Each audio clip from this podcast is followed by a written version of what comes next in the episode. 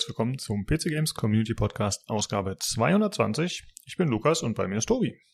Hallihallo. Ja, hallo. Äh, ja, heute mal wieder in trauter Zweisamkeit. Äh, wir ja. machen wahrscheinlich auch. ja, der, der äh, Olli musste ja sehr kurzfristig leider absagen. Genau, ja. Naja, ist halt manchmal so. Ähm, wir haben auch relativ wenig auf dem Zettel, Leute. Wir haben kein Review, kein Hauptthema. Wir haben nur ein paar News. Äh, unter anderem sprechen wir über das angekündigte Eye the Inquisitor, außerdem Star Wars Jedi Survivor und wir sprechen über ein paar News rund um Sony und deren kommende Pläne. Aber zuerst sprechen wir natürlich erstmal darüber, was wir zuletzt gespielt haben. Und äh, Tobi, ich habe schon mitbekommen, du hast gerade schon kurz erwähnt, dass du in Hard Space Shipbreaker ordentlich eingestiegen bist. Ja, seit zwei Tagen. Ich habe, ähm, ich hatte, wir hatten ja mal kurz, äh, glaube ich, wer war das? War das der Philipp, glaube ich, war es, ne? Die Elster. Mhm. Ja. Wir haben der Elster, äh, mal habe ich mal kurz mal reingeschaut, ähm, als der äh, Hardspace äh, Shipbreaker gespielt hat, weil es ist ja jetzt die Version 1.0 rausgekommen.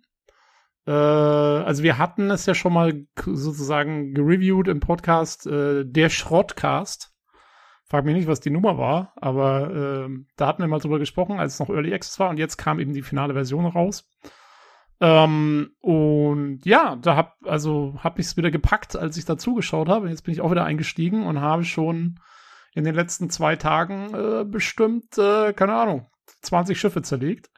Ähm, und bin schon ordentlich aufgestiegen im Rang. Und das ist jetzt auch cool, weil äh, du tatsächlich jetzt so mit jedem zweiten Rang, den du aufsteigst, schaltest du halt wieder eine neue Schiffsklasse frei. Und das sind dann wieder andere Zusammensetzungen und Bauarten. Und du musst wieder alles also, weil das hat mich am, am Early Access war es halt, da gab es vielleicht irgendwie drei, vier Schiffstypen und die hast halt irgendwann alle, also wenn du die zweimal gemacht hast, hast du halt gewusst, wie das geht und dann, dann war es halt vorbei. So, das hat, also, hat einen, finde ich, nicht so lange bei der Stange gehalten und jetzt gibt's diese ganzen neuen Schiffstypen und es gibt halt auch jetzt neue, also es kommen halt auch mal wieder neue Sachen dazu, die du machen musst, was ganz cool ist. Also du hast halt, ähm, äh, keine Ahnung, du musst, da gibt es dann Klasse 2 Generatoren, also es sind ja immer diese Generatoren drin, wenn du die rausreißt, dann gehen die in so einen Meltdown und du musst die ganz schnell loswerden.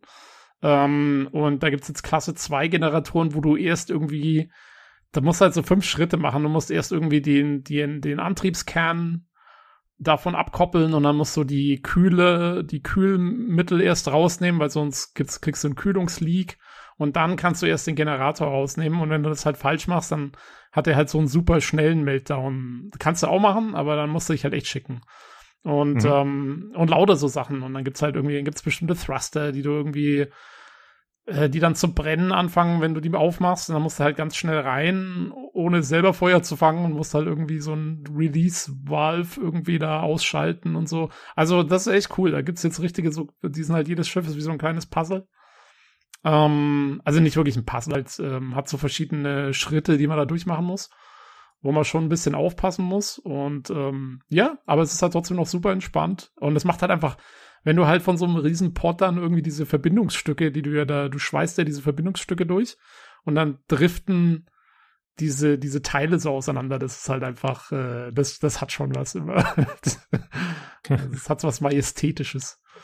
Ähm, Jo, also das macht mir sehr viel Spaß im Moment. Ähm, mhm. Und das mache ich jetzt gerade so in der Pause, weil ich habe ja, also Halo 2 habe ich durchgespielt.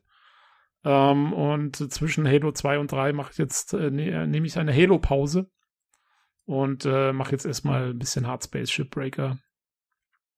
Ah, okay. Ähm, jo, weil, äh, das kann ich auch noch kurz dazu sagen, ich habe die letzten zwei Folgen noch angeschaut von der Halo-Serie. Und äh, muss sagen, ich war leider etwas enttäuscht jetzt von den letzten zwei Folgen. Ich war ja super begeistert von der Serie vorher. Äh, die letzten zwei Folgen haben es jetzt nicht mehr so rausgerissen. Fand ich. Also jetzt, ich weiß nicht, also sie haben sich ja sehr viel Zeit gelassen in der Serie, was ich eigentlich ganz cool fand. So, die, die haben die Charaktere sehr viel aufgebaut und so. Und jetzt habe ich eigentlich schon gedacht, dass in den letzten zwei Folgen, dass sie dann mal richtig hinne machen irgendwie und dass dann was vorwärts geht. Äh, aber es zieht sich nach wie vor und auch, ach, keine Ahnung, so ein, zwei Sachen, die passiert sind. Ich will sie nicht spoilern, aber ja, war ein bisschen, war nicht so der Hit. also es ist schon immer noch, ich, ich werde auch, ich werde mir die Staffel 2 schon noch anschauen und so. Aber weißt du, ich hatte halt auch gehofft, also die, diese ganze erste Staffel dreht sich ja darum, dass sie diesen Halo suchen, ne? Mhm. Und ich hätte es halt ideal gefunden, wenn sie äh, also weil es ist ja nicht so wie in den Spielen, aber es bezieht sich ja schon. Also es ist ja das gleiche Universum, meine ich. Und es ist halt, wie gesagt, viele Sachen sind anders, aber es ist trotzdem, es gibt wahnsinnig viele so Anspielungen drauf und so. Ähm, und da, ich finde, es hätte sich angeboten, dass man sagt, okay, die ganze erste Staffel beschäftigt sich so mit dem, mit der Suche nach dem Halo, ne? Und dann die letzten zwei Folgen, so Staffelfinale oder sowas, machst du halt irgendwas Cooles. Und ähm, Halo 1, also äh, Halo Combat Evolved, das Computerspiel, geht ja so los, dass quasi die, diese große Kolonie der Menschheit Reach gerade gefallen ist an die, an die Aliens, an die Covenants. Und man selber, also die, die, die Pillar of Autumn, also das Schiff, äh, auf dem der Master Chief da unterwegs ist im ersten Teil, ist ja ganz knapp noch entkommen und hat dann halt äh, im Spiel durch Zufall quasi den Halo gefunden. So geht ja der erste Teil los. Ähm, und ich finde, es hätte halt ein super Staffelfinale abgegeben. Also halt mit, keine Ahnung, Covenant-Invasion von Reach, äh, was halt schon die ganze Staffel über vorkommt auch. Äh, also Reach selber. Und dann, dass man gesagt hätte, okay, und dann fliehen sie. Und dann ist halt der, der letzte Shot von der ersten Staffel hätte halt sein können, dass man irgendwie den Halo findet. Aber so haben sie es nicht gemacht. Sie suchen immer noch. So viel kann ich schon verraten. Und äh, ja, man wird sich Staffel 2 anschauen müssen, um zu sehen, was hm. passiert. Wie viele äh, Folgen hat die erste Staffel dann? Neun. Mhm. Ja, also es sind jetzt nicht so viele, aber äh, ja, aber wie gesagt, also ich hoffe mal, jetzt geht's dann in der zweiten Staffel wenigstens ein bisschen vorwärts. Ich will endlich mal in den Halo sehen, so richtig. in, der, in der Serie, die Halo heißt. Das ist also auch nicht zu viel verlangt. das stimmt, ey. Jo. Ähm, ich wollte auch noch was sagen zu Hardspace Shipbreaker. Mhm. Ich habe es auch ein bisschen gespielt, äh, noch nicht so lange. Ich bin quasi noch im Tutorial. Ich habe da nur die erste Mission gemacht. Aber ich habe noch ein ganz cooles Video gefunden. Das geht zwar nur eine Minute, aber das ist, äh, das heißt Hardspace Shipbreaker Music of Space. Und da erklärt einer der Musikproduzenten, wie die das gemacht haben und was da so die Herausforderung war. Und ah. dass sie die Musik äh, dynamisch gestaltet haben zu dem, was gerade passiert im Spiel. Ja. Und das, das ist äh, wohl ziemlich äh, komplex war für die so zu produzieren. Und äh, ich muss zugeben, das ist mir nicht so bewusst geworden. Also ich finde die Musik immer, immer gut und, und, und packend oder eben auch entspannend, je nachdem. Aber mir ist nicht so äh, bewusst aufgefallen, dass es tatsächlich immer die jeweilige Situation unterstreicht. Mhm. Aber ja, die ist unheimlich gut auf jeden Fall, ja. Ja, ja, doch, nee, also das merkt man schon. Wenn man es ein bisschen spielt, dann kriegst du schon mit, dass wenn du in der Nähe bist von so einem Hazard, also es gibt ja Feuer und Electrical und dann eben Coolant und so. Und wenn du da in die Nähe kommst, auch wenn dir selber noch nichts passiert, dann schwillt die Musik schon so an. Und äh, wenn dir dann was passiert, dann äh, das ist eigentlich ganz witzig. Also ich habe mal irgendwann habe ich mir halt auch aus Versehen, keine Ahnung, irgendwann habe ich was decompressed. Also man muss ja dann auch darauf achten, dass man Druckausgleich macht und so. Und das habe ich halt irgendwie nicht ordentlich gemacht. Dann hat es mir irgendwas auf den Helm gedonnert. Und dann hat er der Helm so einen Sprung und dein Typ atmet total schwer und dann geht auch die Musik dann voll ab und das ist dann, also wenn wirklich was passiert, wenn du Schaden nimmst, dann macht's auch mal so ein, das ist schon fast so, so fröhlich, also so, so, so, so wie so Hokey-Pokey-mäßig wird's dann. Halt. äh, weil es ist ja auch mehr so Country-Musik teilweise. Oder Country-Tunes. Und, ähm, und das, ähm, ja, äh, wird's dann auch, also, ja, ja, nee, also das merkt man schon. Wenn man, wenn man eine Weile gespielt hat, kriegt man das auf jeden Fall äh, mit. Ja. Ähm, ach so, und die Folge, die du vorhin erwähnt hast, die Podcast-Folge, in der wir die Early Access-Variante besprochen haben, war Folge 126. Ja, sehr gut. Genau. Jo. Okay, ähm, jo, dann hast du was gemacht? Eben, genau, ich wollte gerade sagen, ich mache nochmal weiter. Ich habe außerdem mal wieder ein bisschen äh, Chaos Gate gespielt, also das Warhammer-Spiel, das XCOM-Ding. Äh, ich bin immer noch mittendrin.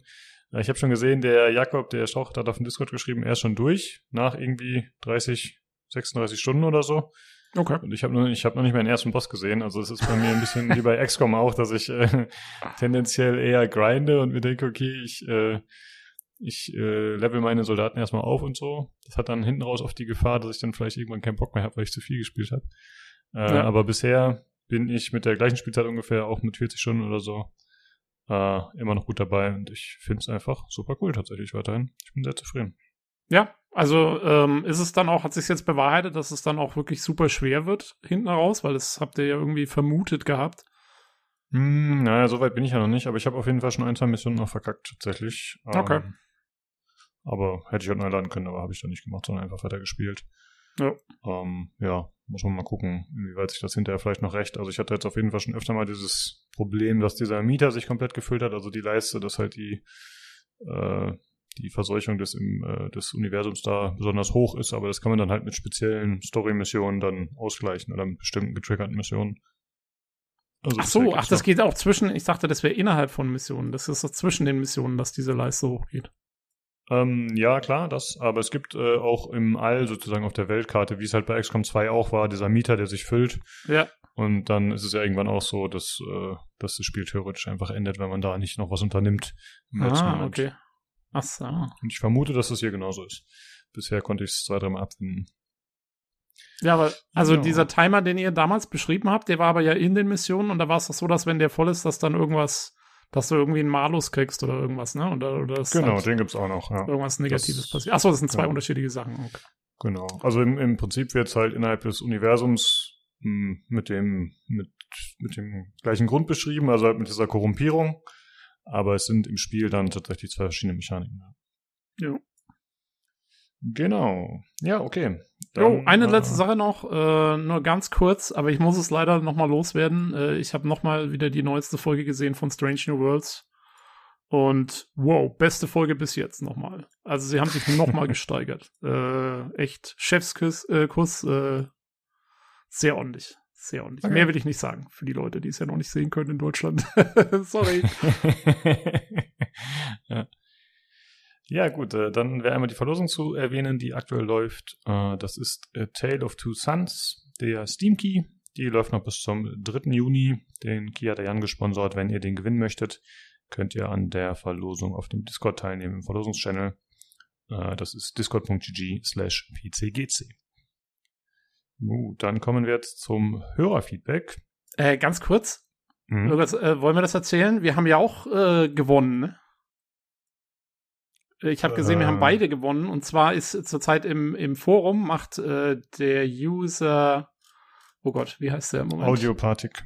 Genau, Audiopathic, der macht ja zurzeit ein, also quasi in seinem Bilder-Thread, der schon eine ganze Weile läuft, wo man Bilder raten kann, also Screenshots raten kann. Da macht er ja auch im Moment so ein, so ein Gewinnspiel jeden Tag, wo er irgendwie ein paar Keys abgibt an Leute, die die, die Screenshots von ihm erraten. Ne? Das ist eigentlich ganz witzig, finde ich.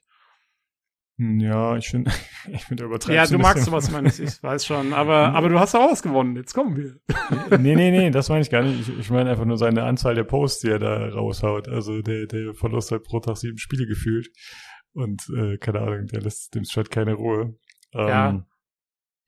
Aber, ja. Äh, ja, aber im Prinzip ist es doch ganz nett. Also ich finde es ich find's ein lustiges, äh, lustige Aktion, immer mitzuraten, was jetzt was ist. Ja, finde ich auch. Äh, ich vermute, der ist auch äh, so wie Jan Humble Bundle User. Deswegen hat ja. er so viel zur Verfügung. Danach sehen die Keys auch aus, ja. das ist genau. jetzt nichts Tolles dabei, aber äh, ja, ein paar kleine nette Sachen. Ich habe mir, äh, ich hatte nämlich, ich habe gleich den zweiten Screenshot oder so erraten äh, und habe mir, äh, man darf sich ja dann raussuchen und ich habe mir äh, Battlestar Galactica Deadlock tatsächlich rausgesucht. Hab's aber noch nicht angefangen. Naja, okay. Ich habe äh, Tacoma genommen. Ich habe einfach die, also er hatte jetzt nicht ein Spiel, was ich persönlich unbedingt spielen wollte. Und ich habe gesehen, wir haben bei uns in der Verlosungsliste noch Tacoma von Jan. Dann können wir irgendwann zwei Keys auf einmal verlosen. so kann man es auch machen. Ja. Äh, ja, okay, dann äh, kommen wir jetzt zum Hörerfeedback. Hm, da haben wir wieder was von Martin, das lese ich mal vor. Wieder mal eine schöne Folge. Man merkt gar nicht, wie die Zeit verfliegt. Nina und Jan waren schön mürrisch und der Energie- und Spaßlevel von Lukas und Tobi war genau richtig dosiert. So gefällt mir das. Nur Ollis trockener Sarkatmus fehlte, zum perfekten Glück. ja, leider auch heute. Äh, Hörerfragen an das Panel und die Community. In welchem Spiel wart ihr bis jetzt am besten? Zum Beispiel Skill, E-Sport, Spielzeit, Wissen. Wenn eine Fee euch, äh, und zweitens, wenn eine Fee euch einen Wunsch gewähren würde, welcher wäre das? Die einzige Einschränkung ist, dass dieser mit Gaming zu tun haben muss. Äh, Tobi, hast du schon eine Antwort auf die erste Frage oder soll ich loslegen? Ja, nee, ich habe eine Antwort drauf. Bitte. Ähm, FreeCell. das ist ein Windows-Ding, ne? Ich bin extrem gut in FreeCell, ähm, weil ich habe, ich glaube, ich habe es schon mal erzählt, oder, dass ich mir extra, obwohl es es ja in Windows 10 oder so eigentlich nicht mehr gibt, ein Windows 7 Package runtergeladen habe, äh, wo die alten Spiele noch drauf sind, weil ich immer, wenn ich einen Film anschaue oder eine Serie oder so, ähm, dann habe ich mir angewöhnt, da immer irgendwie rumzuklicken währenddessen äh, und irgendwas nebenher zu machen. Ähm, also, und wenn es halt nicht, also wenn ich halt schon genug auf die Serie achten will oder auf den Film, dass ich nicht jetzt irgendwie Diablo spielen kann oder so, äh, dann spiele ich halt irgendwie entweder Free Cell oder tatsächlich Minesweeper. und jetzt muss ich mal kurz gucken hier in meinen Statistiken. Warte, ich schaue es gerade nach. Also ich habe in der, seit dem letzten Reset, der wirklich schon Jahre her ist, das läuft jetzt hier schon eine ganze Weile, habe ich ähm, 14.294 Spiele gewonnen von 14.305 gespielt. Also ich habe Krass. nur elf Spiele verloren, ansonsten alle gewonnen. Und mein, mein längster Winning Streak im Moment ist bei 3294. Sehr gut. ähm, ja, bei mir ist es wie bei, äh, das haben ja einige auf dem Discord schon geschrieben, was bei Ihnen so ist. Äh, und bei mir ist es genau wie bei Nils tatsächlich Dota, oder Dota 2, dass wir auch gemeinsam viel gespielt haben. Und äh, Nils hat geschrieben, er hat irgendwas von wegen 8000 Spielstunden oder so.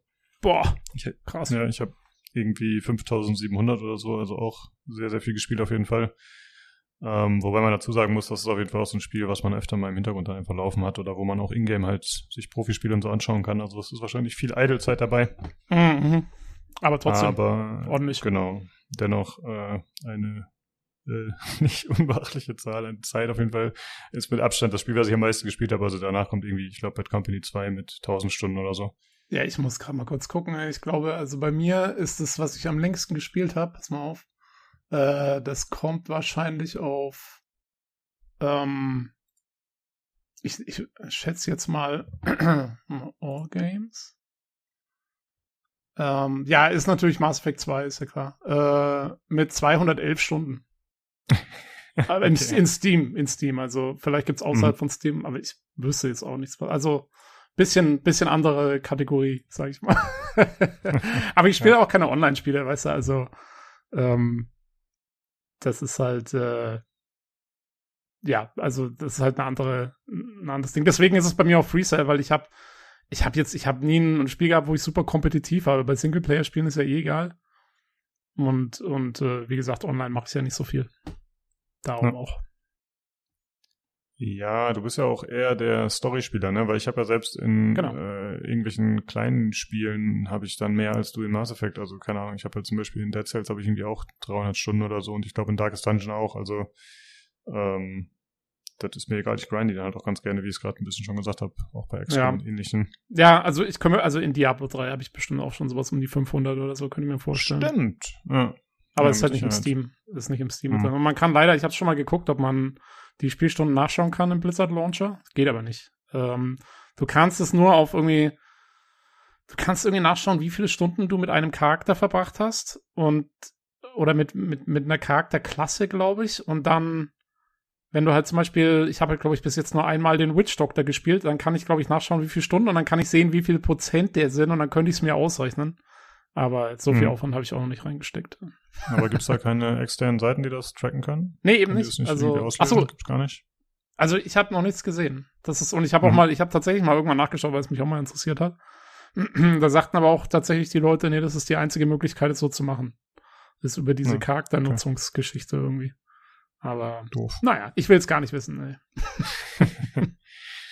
äh, ja, und dann war Dota war bei mir auf jeden Fall auch das Spiel, wo ich äh, am meisten Ambitionen hatte, irgendwie viel zu erreichen, in Anführungsstrichen. Und wo ich auch äh, sehr viel Rank gespielt habe und äh, auch sehr kompetitiv war und auch sehr toxisch war tatsächlich. Also das äh, kam oh. dann auf jeden Fall alles zusammen. Äh, das war auf jeden Fall äh, zumindest über einen gewissen Zeitraum so, dass ich da auch mich äh, ziemlich asozial verhalten habe, weil ich dachte, ich wüsste es mal besser als andere und so. Das habe ich dann zwar irgendwann abgelegt, aber äh, okay. Ja, Kann ich mir gar nicht halt vorstellen bei dir, dass du so abgehst dann auf einmal hier. Ja, das äh, war auf jeden Fall, ja, da war ich noch auf jeden Fall auch deutlich jünger. Und äh, da hat man vielleicht auch noch ein bisschen mehr äh, Aggressionen, die man äh, vielleicht loslässt, anderen, wo man das vielleicht noch nicht so reflektiert und so. Ich war und, jung und brauchte den EP. Ja, richtig. Ja, was hat's mir gebracht? Nix. ja. Ähm, ja, und jetzt heute, also ich finde das Spiel immer noch super cool. Das ist auf jeden Fall auch immer noch, was ich noch regelmäßig schaue, so äh, mir halt Pro-Games und so angucke und immer noch sehr begeistert bin eigentlich.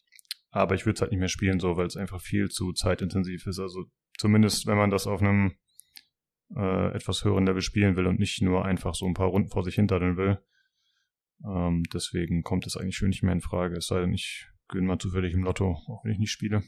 Ja, ja, das haben ja auch der ähm, hier der der Sugi und der äh, Strauchritter, der Jakob hier im Forum. Ähm, die haben eigentlich ja genau das gleiche geschrieben. Die haben gesagt, sie waren früher auch, also noch bevor irgendwie äh, quasi die Ligen alle gesponsert waren mit Teams und so, sondern eher so vor zehn Jahren, als das noch alles so ein bisschen mehr unter der Hand lief, dass sie da auch so ein bisschen in Ligen und E-Sport-mäßig und sowas dabei waren damals. Ähm, aber dass es halt auch so dermaßen zeitintensiv ist, dass es halt äh, ja praktisch nicht mehr machbar ist. Ja. Und, äh, also die beiden auch, haben sich auf Counter-Strike bezogen, ne, glaube ich. Ich meine, ja. Äh, Counter-Strike, beziehungsweise ich glaube auch WoW teilweise und so. Ähm, aber ja, ich meine, wenn es, ich meine, man sieht es ja allein, wie gesagt, wenn du sagst 8000 Stunden, das ist halt schon, das ist einfach krass. äh, ja. Das muss man erstmal zusammenkriegen. Jo. Das stimmt. Bin äh, ich ja. ehrlich gesagt ganz froh, dass ich das nie gemacht habe. ähm, nee, ich, ich äh, bereue es auf jeden Fall nicht. Also es war äh, natürlich eine intensive Zeit und vielleicht sehen jetzt einige auch als verschwendet an, aber es hat ja auch auf jeden Fall viel Spaß gemacht. So. ja, ja, ja, gut. Ja, das stimmt auch wieder. Ähm, ja, wie sieht's aus? Äh, hast du einen Wunsch in Bezug auf Gaming, den dir eine Fee gewähren soll, Tobi? Boah, das ist jetzt total schwierig, weil ich habe schon gesehen, dass die Leute alle irgendwie so tolle Antworten gebracht haben hier. Also jetzt unironisch tolle Antworten, so, so, so, so voll hier. Ich weiß nicht, irgendjemand wollte, dass alle Entwickler besser bezahlt werden und dass es keinen Crunch mehr gibt und so. Äh, meine erste Reaktion war, ich will der Fee sagen, dass ich bitte die Geschichte von Mass Effect wieder vergessen soll, damit ich es wieder von vorne erleben kann. Also war so ein bisschen, self, bisschen selfish, das Ganze. Aber es war mein erster Impuls. Ja, ähm, ist, ist doch okay. Jo, meiner dazu stehe ich auch. äh, meiner tatsächlich auch, weil äh, mein Wunsch wäre gewesen, dass äh, ich ein Spiel sozusagen selbst entwickeln darf. Also nicht als jemand, der das technisch umsetzen muss, sondern quasi meine Vision umgesetzt wird äh, mhm. äh, mit entsprechenden Mitteln und Mitarbeitern und so.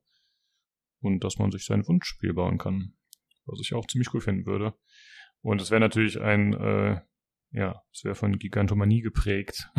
also, mhm, mhm, und äh, quasi so eine Plattform, dass man es auch äh, immer wieder erweitern könnte und dass es modbar wäre und so und dass es quasi eine lange Lebensdauer hätte. Also du, du würdest dir wünschen, dass du der neue Chris Roberts ähm, quasi das, das, das nächste Chris Roberts Projekt in Angriff nehmen kannst. Ja. Sehr gut. Stimmt schon, ja.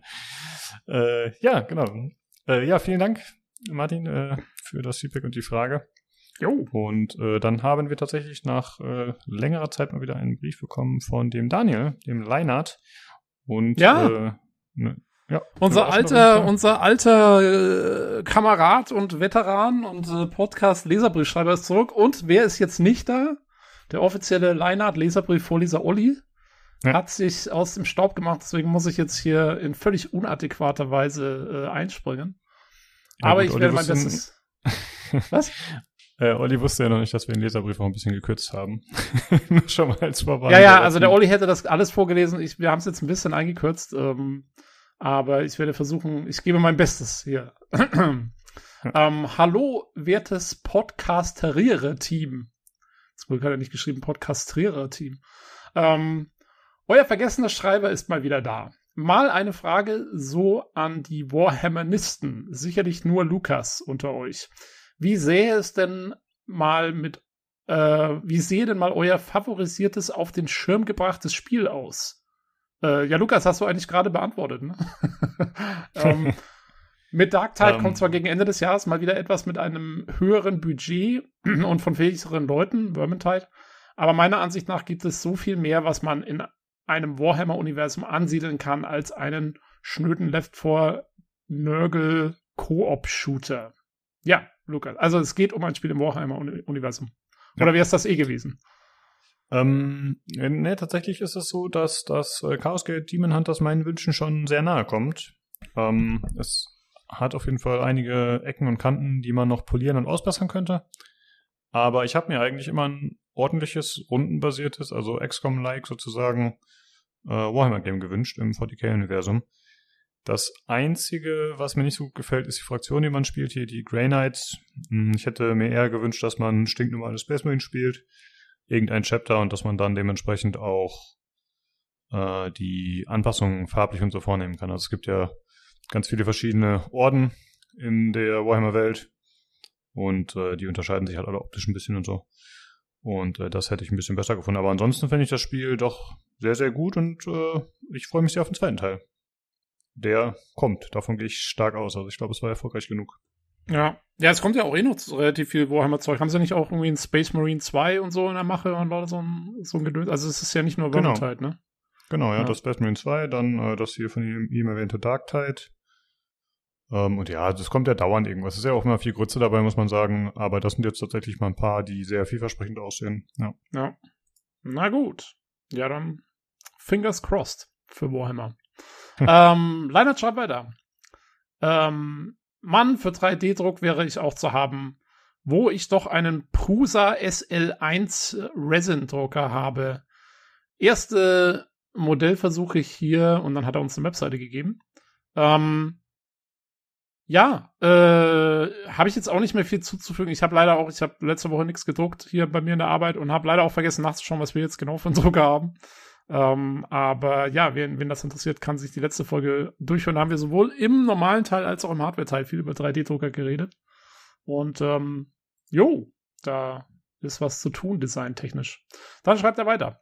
Äh, die Diskussion zu dem Diversitätstool Activisions fand ich echt interessant. Natürlich darf man davon ausgehen, dass es genutzt wurde und wird, egal was die hohen Herrschaften von dieser Firma meinen.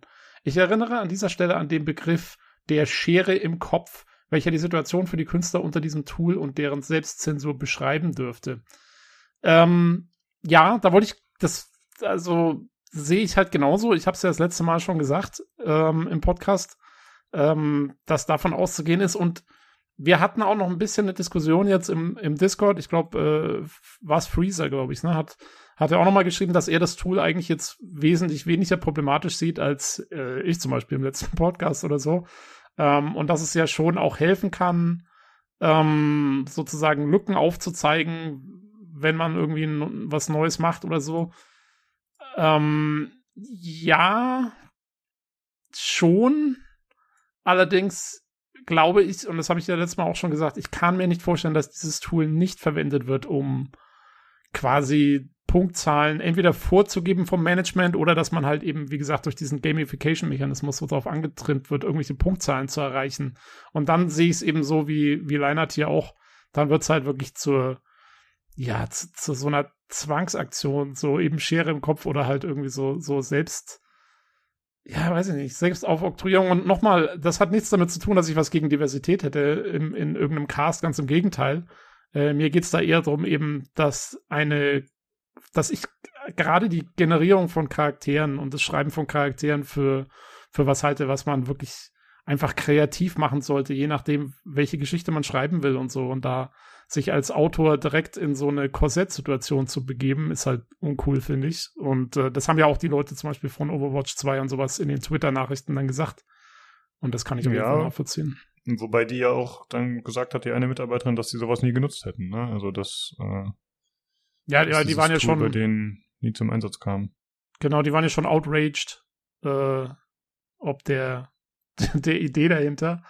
Ähm, wobei, also sie selber vielleicht nicht, aber der Blogpost hatte geschrieben, dass sie es da anwenden. Also weiß ich auch nicht genau. Vielleicht auf irgendeinem Management-Level dann und die kriegen es gar nicht mit und dann werden Charaktere abgelehnt, die da nicht reinpassen oder so. Ich weiß doch auch nicht, wie es dann abläuft. Hm. Ja. Aber ja, also das ist dass es nur sozusagen als äh, irgendwie so im Hintergrund als, als Ratgeber genutzt wird oder so, kann ich mir irgendwie dann auch nicht vorstellen. Aber naja. Äh, okay. Ähm, dann schreibt er, hat er einen ganz langen Paragraph ähm, zu Star Citizen, der, äh, wo wir letzte Woche den Letter of the Chairman ähm, besprochen haben, wo er auf verschiedenste Aspekte eingeht, die ich jetzt so ein bisschen zusammenkürzen will, wie gesagt, weil das war ein sehr langer Absatz. Und ähm, ja, ich glaube, das kann man jetzt nicht alles nochmal aufrollen, aber im Prinzip geht es ihm auch darum, dass halt, ja, er auch so ein bisschen desillusioniert ist, ne? dass ihm alles sehr viel zu lange dauert, dass ähm, gerade in den Multiplayer-Titel sehr viel Zeug reingebastelt wird, was für den Singleplayer-Titel vielleicht gar nicht so nötig gewesen wäre und dass der deswegen so lange dauert und ähm, dass man sich halt eben ja verzettelt hat in lauter Kleinscheiß letztendlich und dass außerdem die Hälfte noch nicht geht. Er, er sagt irgendwie, dass bei ihm zum Beispiel die diese Wolken von dem neuen Gasriesen, die ruckeln bei ihm wie Sau, was bei mir auch der Fall ist. Und er sagt auch, sie sehen nicht gut aus, da stimme ich ihm nicht zu. Ich finde, die sehen ziemlich cool aus, aber okay. Geschmackssache. Ähm, und ähm, ja, also im Prinzip schließt er das Ganze ab mit dem, mit dem Satz, ähm, ähm, dass man nicht nur äh, sozusagen Marketing äh, für die öffentliche Meinung machen soll, sondern auch einfach mal Dinge rausbringen soll. Und dann schreibt er, es kann nur vorwärts gehen, auch wenn niemand merkt, in welch gigantischem Kreis sie sich hier drehen. Und ja, also ich hoffe, ich hoffe mal, dass der Kreis wenigstens eine Spirale ist. Ne? das wäre schon mal was. ähm, vielleicht im Kreis irgendwo hin, aber wer weiß. Ähm, ja, also weiß ich nicht. Habe ich jetzt auch nicht so viel nochmal zu anzubringen, muss ich zugeben. Wir haben es ja das letzte Mal schon gesagt was da die Probleme auch sind. Jo, ähm, und dann schreibt er also, das war es äh, mal wieder von mir und schönen Gruß, euer Schreiberling Daniel. Ja, vielen Dank, dass du uns mal wieder geschrieben hast, Daniel. Äh, sehr cool. Auch wenn ich jetzt den Star Citizen Teil vielleicht ein bisschen krass eingekürzt habe, aber ähm, freut uns auf jeden Fall wieder von dir zu hören. Und dass genau. du nach wie vor am Start bist. Ja. Wir hatten auch noch bei PC Games Hardware äh, tatsächlich ein bisschen äh, Feedback bekommen im Forum. Äh, das lese ich jetzt nicht, nicht speziell vor, war nicht dafür vorgesehen, denke ich. Aber da haben wir auch ein bisschen Lob bekommen von einem Star Citizen-Fan, was mich gefreut hat auf jeden Fall. Äh, nachdem Stimmt. ich da ein bisschen Werbe gemacht habe für die Folge. Ja. ja, ja, der uns bescheinigt, dass wir, äh, dass wir uns gut auskennen oder so, ne? Irgendwie äh, habe ich, hab ich gehört. Haha. ähm, was hat er geschrieben? Mhm. Genau, ja. Jo. Ja, so ja ich schaue ich schau immer genug Videos von, von den Leuten. Ja, ich auch. Äh, ich spiel's nie, aber ich schaue Videos gedacht. Das ja, also, muss reichen. Wer wissen will, wie lang der Bart von Jared Huckabee gerade wieder ist, der muss nur mich fragen. Ich weiß, ich weiß sowas. ich denke mal tatsächlich, wenn Star Citizen dann eines Tages erscheint, also nicht Squadron 42, sondern das richtige Spiel, dann werde ich es mir auch kaufen, obwohl ich mir relativ sicher bin, dass das nicht das richtige Spiel für mich ist. Aber dann will ich es, glaube ich, doch schon mal spielen, tatsächlich nochmal. Ja. ja, komm, Lukas, dann machen wir, machen wir den, den PCGC-Pod. Also irgendwie so ein, besorgen wir uns so ein, so ein Multi-Roll-Schiff und jeder macht irgendwas. Ja. Und du bist der Captain, weil du bist der Chef hier. Nee, das machst du mal schön. Ich, ich mach den Hausmeister. Ich will nee, nicht nee, so ich, bin, ich bin, ich bin Wissenschaftsoffizier und, und sag die ganze Zeit nur, keine Ahnung, irgendwelchen komischen Technobabble, den keiner versteht. okay. Ja, alles klar. Äh, vielen Dank, äh, Daniel und auch Martin, für eure Briefe. Und dann kommen wir jetzt zum Hardware-Teil.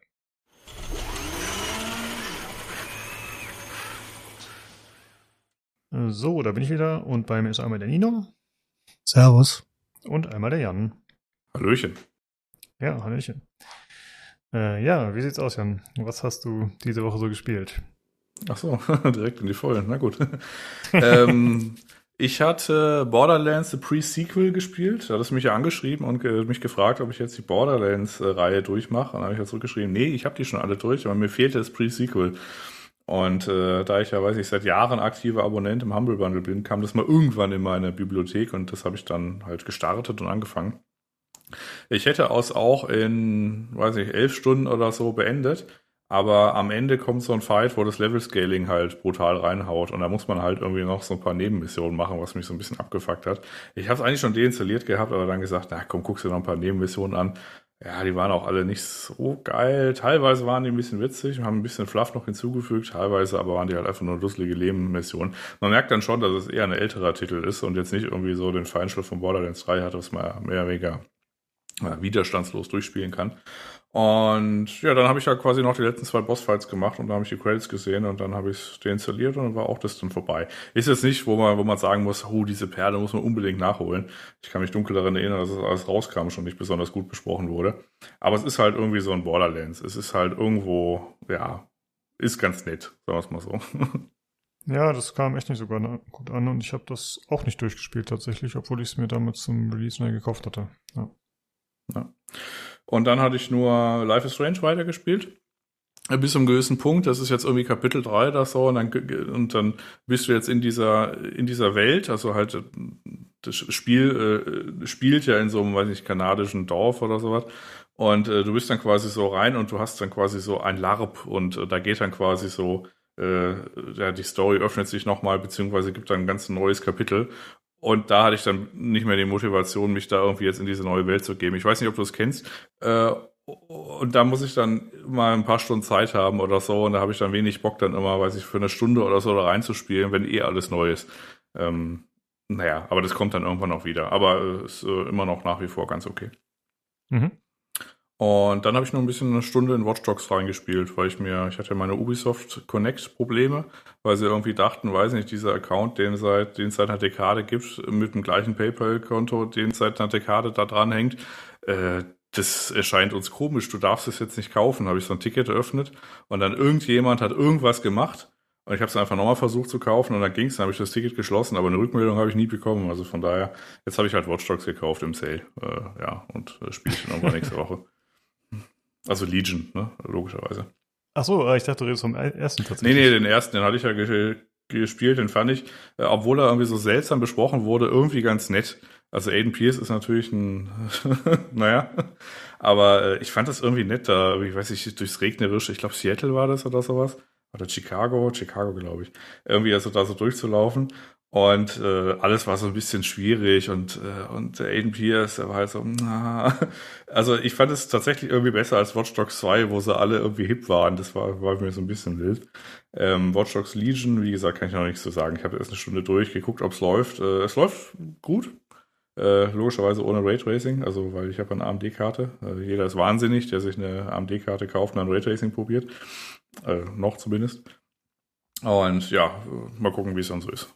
Habe ich mir als nächste Woche irgendwie vorgenommen. Ja, ja da bin ich mal gespannt, was du berichtest dann, wie es dir gefällt. Es kam mir auch eher sehr gemischt an, hatte ich das Gefühl. Ähm, ja, ich hatte, also ich, ich gucke mir dann immer bei diesen Ubisoft-Sachen an. Also äh, Ubisoft hat ja die Angewohnheit, äh, das ist ja billiger als jeder Keyseller, wenn die irgendwie einen Sale haben, ne? Äh, und dann hast du noch irgendwie, weiß nicht, Legend 22 so als Code eingegeben und dann kostet irgendwie, weiß nicht, 10 Euro weniger als bei jedem Keyseller. Und ähm, ich gucke mir dann immer die äh, DLC-Besprechungen an erstmal. Und bei Far Cry 6 waren es ja nur so nur so Billo-Sachen, irgendwie so Highscore-Jagd und irgendwas komisches. Und die, ich glaube, zwei DLC bei Watch Dogs, die wurden tatsächlich ziemlich gut besprochen und mit dem Worten, ja, ist auf jeden Fall besser als das Hauptspiel und so weiter. Und daran entscheidet sich oder entscheide ich mich halt, ob ich mir halt die Gold-Version mit den DLC äh, kaufe oder halt die normale Version. Im Fall von Watch Dogs äh, ist es jetzt die Gold-Version geworden, inklusive DLC, weil die halt irgendwie so verhältnismäßig gut besprochen wurden. Mhm. Okay. Gut. Nino, wie sieht's bei dir aus? Was hast du so gespielt? Eine hervorragende Woche in EFT. Vor allen Dingen auf den Testservern. Es passieren Dinge. Dazu darf ich aber nichts sagen. Ansonsten ja. komme ich in die Testserverhölle. ähm, nee, war wirklich gut. Ich hatte auch noch zwei wunderschöne Abende mit der Elster. Das war, war sehr angenehm. Grundsätzliche Bewertung letzte Woche 1,38. Ähm, was unglaublich schlecht war, war, ich habe Far Cry 6 durchgespielt. Abgesehen davon, dass ich äh, wahnsinnige Probleme habe, mich mit meinem normalen Koop-Partner zu verbinden. Also das heißt wahnsinnige Probleme. Es ging einmal und dann nie wieder. Grund unbekannt. Ähm, ist es einfach ein, ein, ein Kackspiel mit einem Kackende. okay. Das hat mich, hat mich, hat mich sehr geärgert. Ähm, ja, ich bin nicht mal, bin nicht mal Far Cry typisch tausendmal entführt worden. Das fand ich auch traurig. Ansonsten war es halt einfach ein mittelmäßiges, mittelmäßiges Spiel. Also maximal mittelmäßig. Ja, also du hast jetzt gesagt, Kackspiel mit Kackende. Ich meine, Kackende kann man verstehen, dass dir die Story nicht passt, aber was meinst du jetzt mit Kackspiel? Ebenfalls Story oder worauf beziehst du dich da? Das heißt, die, Sto die Story ist nur ja nicht, nicht, nicht viel anders als bei allen anderen, bis auf dass du jetzt halt ähm, ein bisschen Revolution spielst. Das Einzige, was mich tatsächlich begeistert hat im ganzen Spiel, ist, wie Danny Rocher manchmal bei witzigen Liedern im Radio mitsingt. Das war das Schönste und atmosphärischste in dem ganzen Spiel. Um das relativ okay. kurz zu beschreiben. Alles andere war, wie soll ich das, wie soll ich das erklären? Ich meine, die Story ist halt, du befreist halt eine Insel. Das ist schön. Und wie du es machst, ist halt völlig egal. Also du kannst relativ schnell durch die Hauptstory durch sein, egal auf welchem Schwierigkeitsgrad du das spielst. Die Charaktere sind flach und lächerlich. Viele Charaktere siehst du zweimal, dann sind sie entweder tot und das, was du vielleicht als eine tragische Wendung der Geschichte siehst, die innerhalb des Spiels passiert, ist eher so, naja, war halt erwartbar. Ähm, Menschen sterben in Revolutionen. Wer hätte es erwartet? Danke, Far Cry-Autoren. Hm. Okay. Ja, klingt ja gar nicht mal so toll. Na gut. Dann äh, würde ich sagen. Ach so, wolltet ihr auch noch die Hörerfrage, äh, die, die Frage von Martin beantworten? Sorry, ich habe die jetzt gerade gar nicht rausgeschrieben. Du hast reingeschrieben, dass wir sie beantworten. Hm, nee, das steht da schon drin. Ich bin unschuldig. Ach so. Äh, Finde ich die jetzt schnell? Nee, ich glaube, die schenken wir uns. Ich finde jetzt nicht auf Anhieb, sorry. Ähm, dann äh, kommen wir zum äh, nächsten Thema und zwar geht es um das äh, Steam Deck. Äh, da wurde jetzt mittlerweile, äh, ja, sind jetzt Ersatzteile verfügbar und Reparaturanleitungen. Äh, Valve hat ja schon vorher bekannt gegeben, dass die mit iFixit.com zusammenarbeiten werden. Und äh, ja, das ist jetzt eben, wie gesagt, passiert. Die sind auf der Seite, sind jetzt äh, 26 Anleitungen schon verfügbar. Äh, die sind auch quasi offiziell dann sozusagen, sind da von Autoren der Seite geschrieben von iFixit. Und äh, ja, das sind dann alle möglichen Sachen. Also wie tauscht man das Display aus? Wie setzt man eine andere äh, Speichergröße ein? Wie tauscht man irgendwelche Sticks oder so? Also ist relativ viel auf jeden Fall zur Verfügung äh, was einem da erklärt wird. Das ist ziemlich cool. Und es scheint auch so zu sein, äh, dass User selbst Guides erstellen können und die da hochladen können. Ähm, das ist bisher nicht geschehen, soweit ich das gesehen habe. Also ich habe nur so stichprobenmäßig durchgeklickt und die waren dann alle von einem Autor geschrieben, da von der Seite. Äh, manchmal mit irgendwelchen Co-Autoren noch, aber ich glaube, es war noch nichts usermäßig erstelltes da. Ähm, das Ganze ist aber auf jeden Fall ganz nett aufgebaut und äh, erklärt. Also es wird immer so ein Schwierigkeitsgrad angegeben, äh, also ob das eher für Anfänger ist oder was komplizierteres, diese Reparaturarbeit. Äh, dabei steht auch immer, was das Ganze so an Zeit kostet und was vielleicht noch äh, andere spezielle Sachen sind, die erwähnt werden. Also das ist äh, ziemlich cool gemacht auf jeden Fall. Und man sieht auch eine Liste der benötigten Werkzeuge für die jeweiligen Arbeiten. Also das ist äh, alles äh, ziemlich nett und übersichtlich gemacht. Gefällt mir sehr gut auf jeden Fall.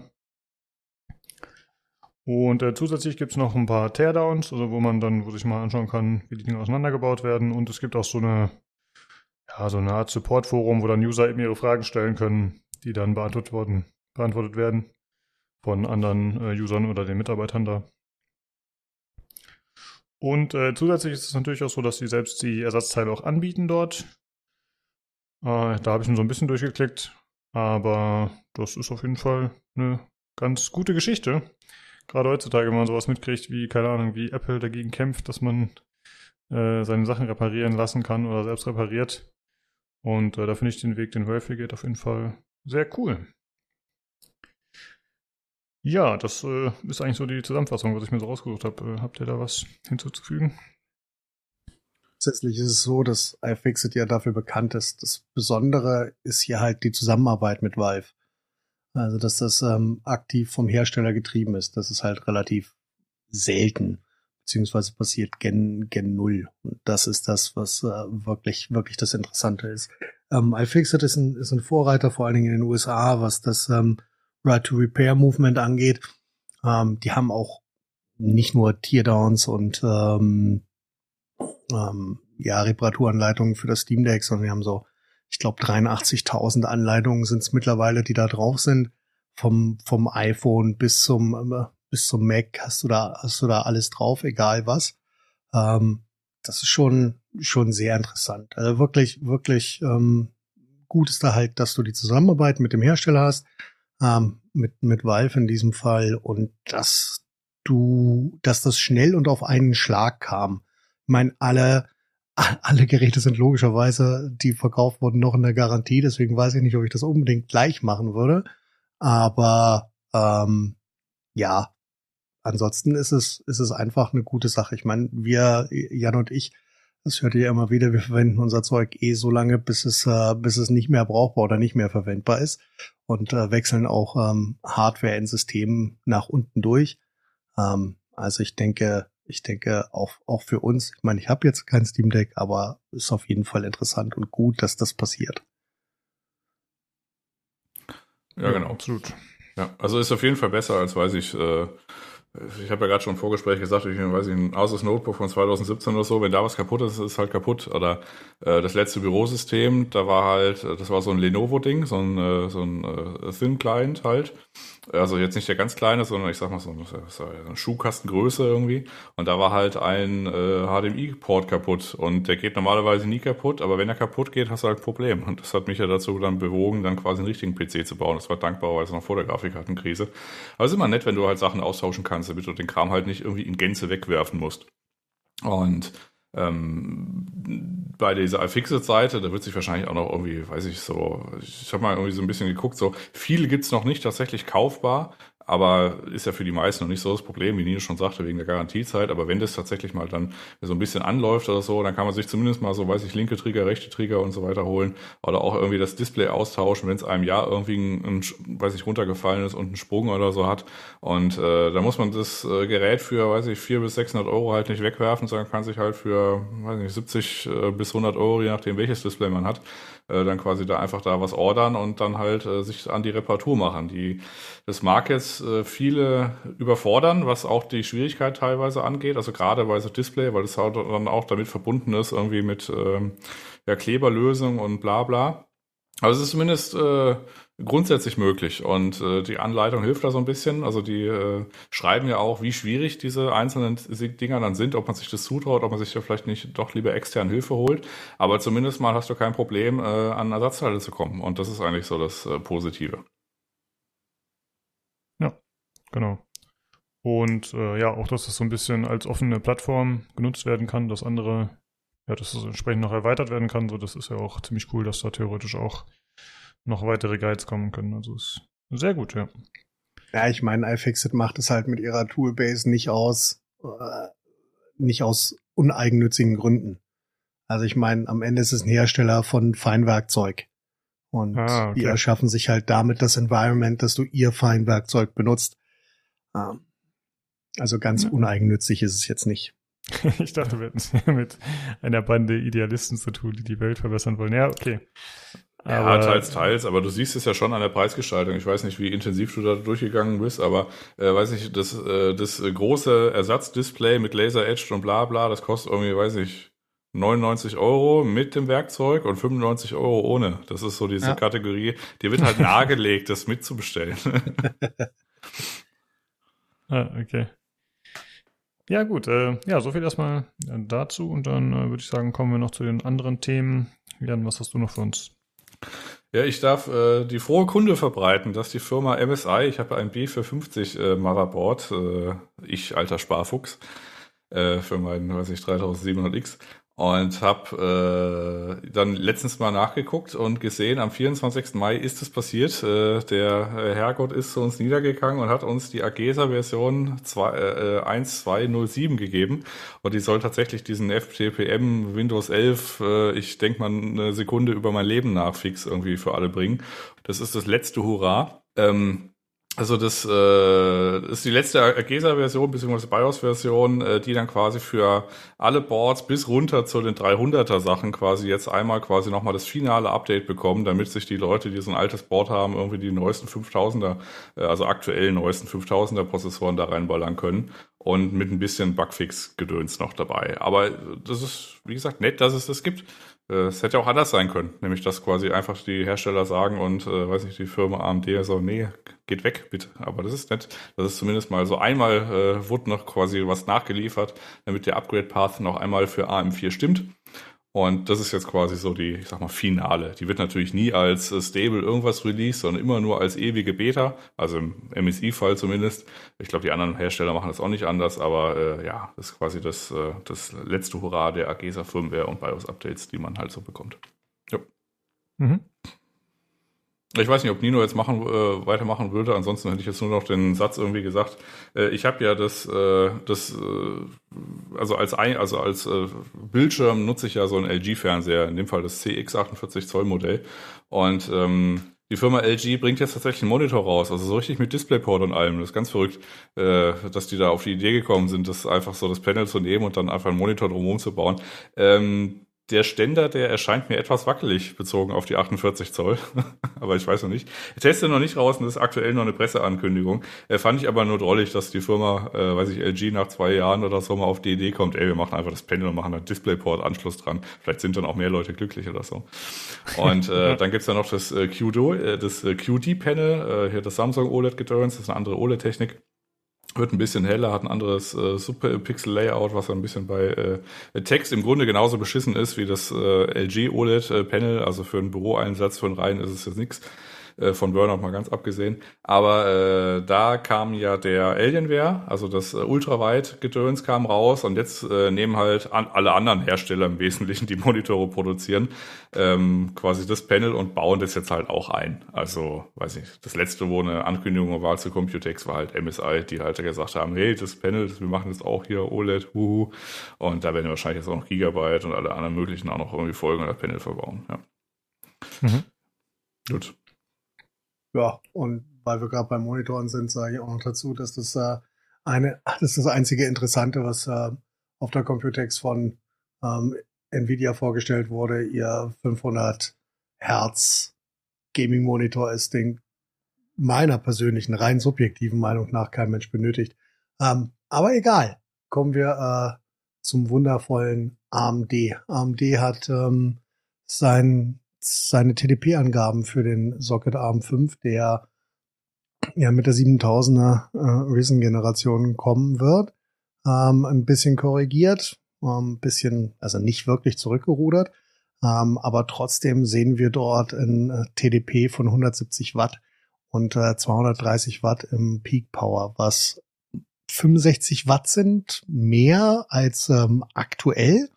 Und das ist ähm, mehr als interessant. Die begründen das damit, dass sie äh, bei High Core Count ähm, CPUs eine längere und saubere Last haben wollen. Wir werden also, ich sag mal, ein bisschen mehr ähm, stromhungrige Systeme sehen. Die 170 Watt sind schon, sind schon, sind schon ordentlich.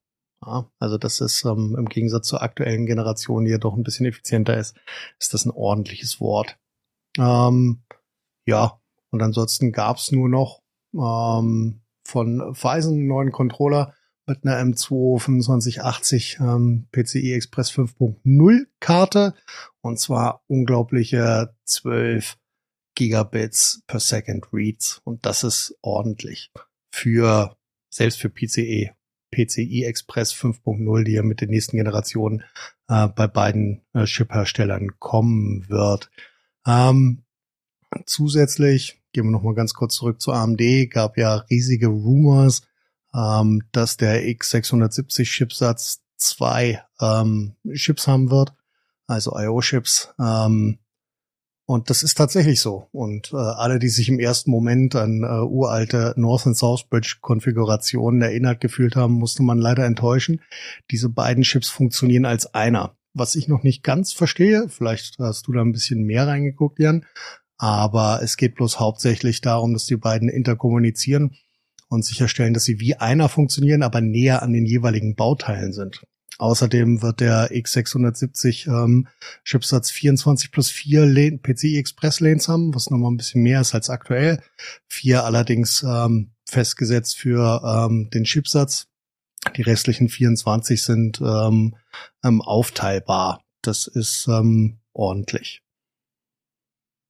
Ja. Ähm, ja, so richtig mehr nicht, weil viel weiß man auch noch nicht. Also das Einzige, was so, was so herumgeistert, sind eigentlich nur irgendwelche, weiß ich, äh, Fotos von äh, der Rückseiten von Platinen, wo man halt sieht, okay, es sind halt zwei Chips.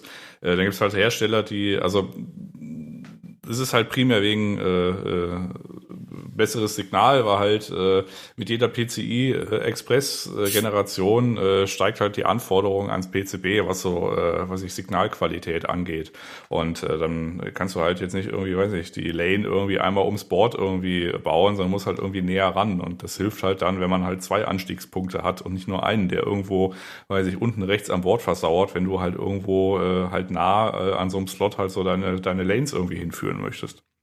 So, ja, und dann aber nichtsdestotrotz, aber nichtsdestotrotz hast du dann trotzdem zwei Chips, die miteinander kommunizieren müssen. Du musst ja das auch irgendwie überbrücken. Und ja, ja, das, das System verstehe ich noch nicht so ganz. Ja, ja, das, das ist auch noch nicht so wirklich zu verstehen, weil halt man auch noch nichts weiß, außer so ein paar Fotos. Also es gibt halt, ich weiß jetzt nicht, welcher Hersteller das war.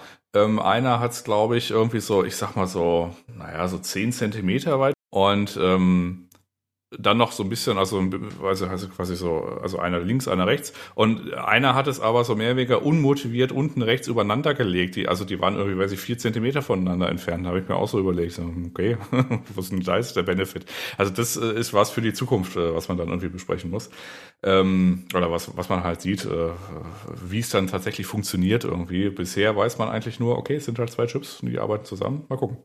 Ähm, bezogen auf diese Power-Geschichte, ähm, also von dem äh, Stromverbrauch und TDP. Äh, also wenn du, ähm, also weiß nicht, einen 3700X, den ich habe, der wird ja angegeben mit 65 äh, Watt TDP, was ja so eine kühler Designgeschichte ist. Und äh, wenn man tatsächlich irgendwie, weiß nicht, ein Cinebench oder so startet, dann verbraucht er halt 88 Watt. Also du kannst immer so 30 Prozent irgendwie draufrechnen ähm, also grob. Und weiß nicht, ein 105 äh, TDP-Chip, der verbraucht halt irgendwie 142 Watt oder irgendwie sowas. Und diese 170 sind dann quasi auch dieser Basiswert, dann rechnest du nochmal drauf, dann kommst du auf diese 230. Und äh, ich habe das dann so verstanden, beziehungsweise ist dieser Marketing, äh, technische Marketing-Typ Robert Hallock oder wie auch immer der läuft, äh, heißt dann irgendwie rumgelaufen bei, weiß nicht, äh, Toms Hardware oder wem auch immer äh, und hat da quasi noch so ein bisschen äh, nach, äh, so, ja, so ein bisschen auf, äh, aufgeräumt, die Präsentation.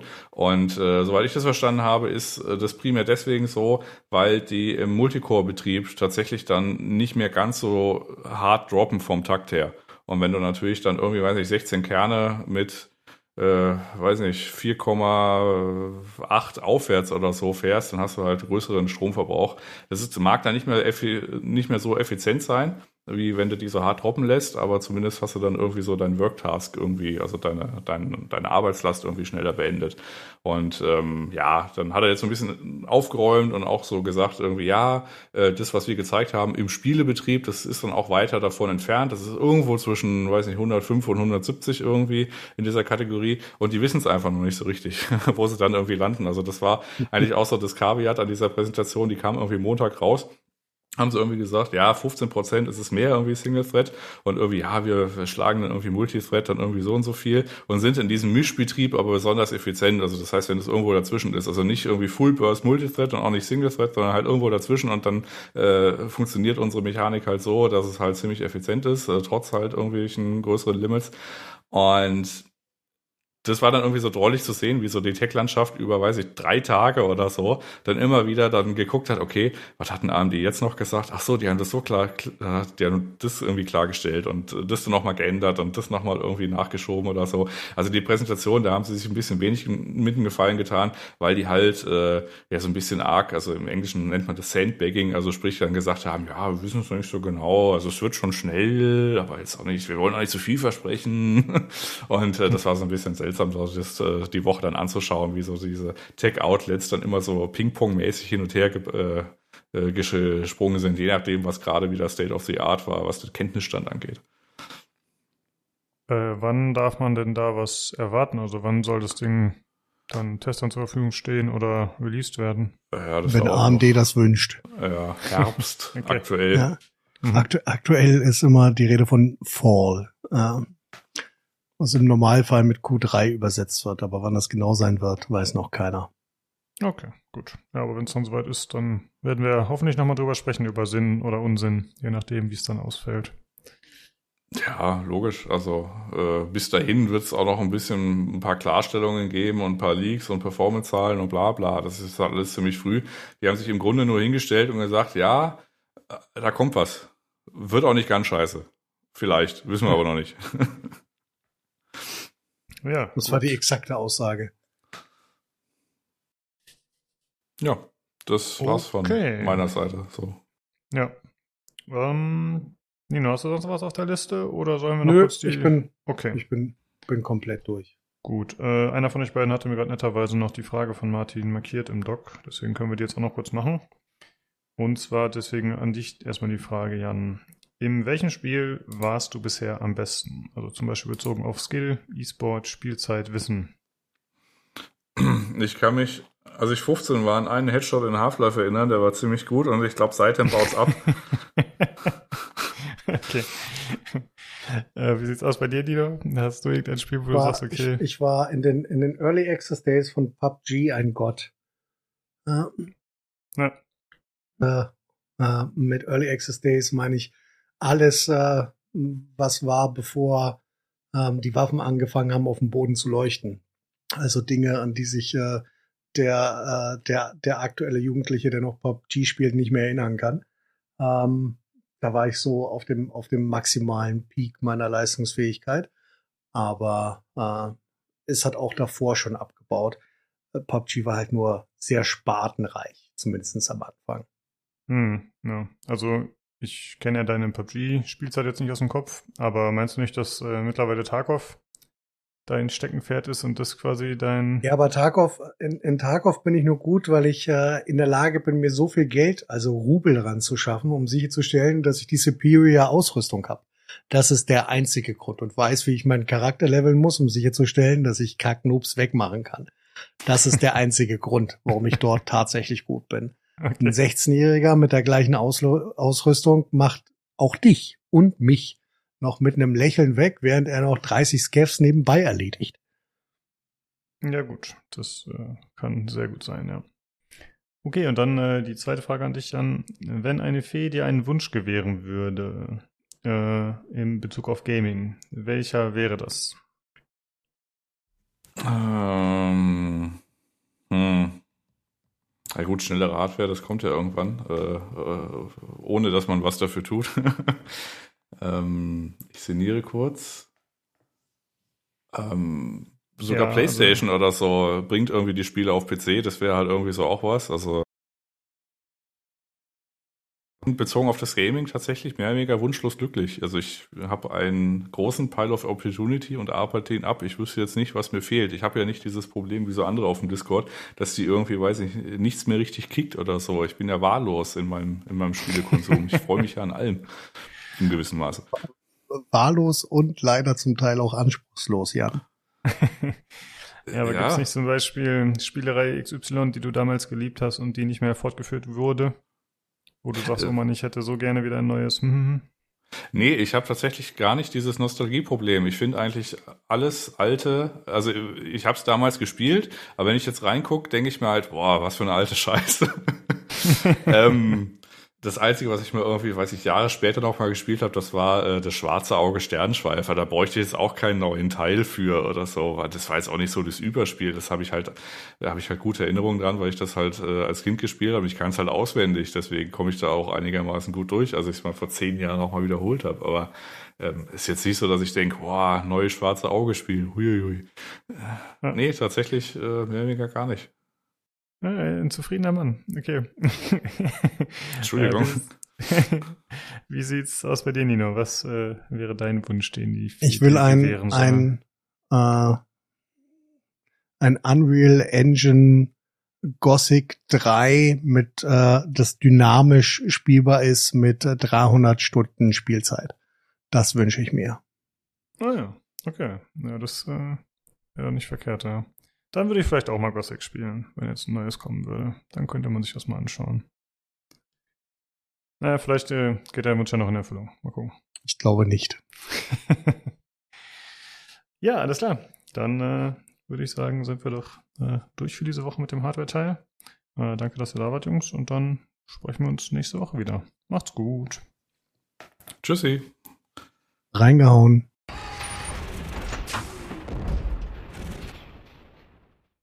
Gut, und äh, damit gehen wir über zu den Short News. Äh, da gab es einige Sachen, äh, und zwar zum einen der Herr der Ringe Gollum, äh, das Spiel, was bei Dedelic, glaube ich, in Entwicklung ist oder gepublished wird. Ne?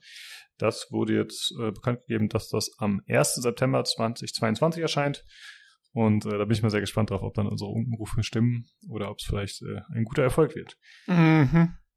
Ja, außerdem äh, wurde bekannt, dass äh, Raven Software, äh, speziell gesagt die äh, Quality Assurance Abteilung, jetzt eine Gewerkschaft gründen möchte. Also das haben sie jetzt schon beschlossen, äh, abgestimmt darüber. Und die sind ja Teil von Activision Blizzard, soweit ich weiß. Und äh, tatsächlich äh, ja, werden sie eben die Game Workers Alliance bilden und damit so die erste Gewerkschaft eines größeren Publishers in Amerika haben. Sehr gut. Äh, also genau, das äh, könnte tatsächlich was auslösen. Muss man mal gucken, wie gut das funktioniert. Also es ist äh, eine gute Sache. Äh, Activision Blizzard hat ja mehr oder weniger subtil versucht, das Ganze zu unterbinden, aber ja, haben sie dann nicht hingekriegt. Ja, nee, finde ich, finde ich super. Das ist die einzige Art und Weise, wie man äh, diesen ganzen Problem mit Crunch und, und Arbeiter, also dass die Leute hier immer wieder von Problemen berichten, auch am Arbeitsplatz und mit, mit Sexual Gedöns und was weiß ich nicht alles, Harassment und so, ähm, ist, glaube ich, die einzige Möglichkeit, dem langfristig beizukommen, sind Gewerkschaften. Völlig aus. Hm, ja. Und außerdem äh, gab es eine Meldung bezüglich Marvel, dass äh, ein MMO, das vor sechs Monaten angekündigt wurde, jetzt bereits eingestellt wurde, die Entwicklung. Äh, Begründung ist äh, sehr schön, die kann ich mir vorlesen, weil die klang wirklich so corporate-mäßig. Uh, based on the re-evaluation of the development risk profile, size of investment in the long-term product portfolio strategy of, for the group, the board has decided to change the development priorities and reallocate resources within the group to focus on alternative long-term projects. Holy shit. Äh, das, ist also, aus irgendeinem, das ist aus irgendeinem Investor-Meeting, oder?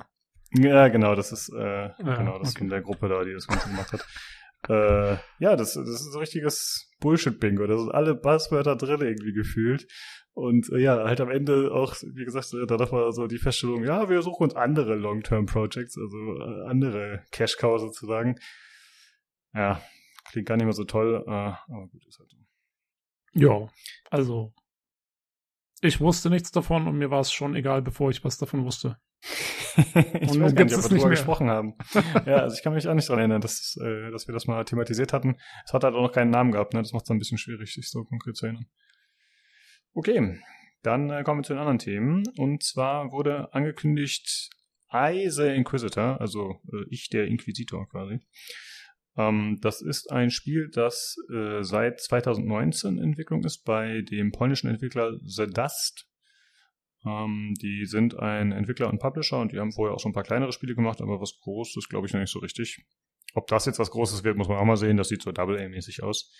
Ähm, das Ganze basiert auf dem gleichnamigen polnischen Roman beziehungsweise der Buchreihe von Autor Jacel Pikara oder so ähnlich. Äh, und zwar ist es ein, soll es sein ein storybasiertes Dark Fantasy Action Adventure ähm, das Ganze spielt in Europa gegen Ende des Mittelalters. Und äh, ja, die Plotline ist echt ein bisschen strange. Also es ist so, dass Jesus äh, am Kreuz war, aber irgendwie dann nicht gestorben ist, sondern äh, voller Wut äh, herabgestiegen ist und dann die Inquisition, Inquisition leitet irgendwie und äh, gegen Ungläubige vorgeht, anscheinend auch noch im Mittelalter dann. Also das ist echt ein bisschen weird, aber ja, scheint äh, zumindest keine unbekannte Buchreihe zu sein in Polen. Und äh, ja, der Hauptcharakter ist eben der besagte Inquisitor Mordima Madadin. Und äh, ja, da ist äh, für mich so ein bisschen unklar noch, ob er jetzt ein treuer Inquisitor ist oder nicht, weil für mich klang das so ein bisschen aus der Beschreibung. Also es gibt halt einen Trailer und es gibt halt auch schon die Steam-Seite.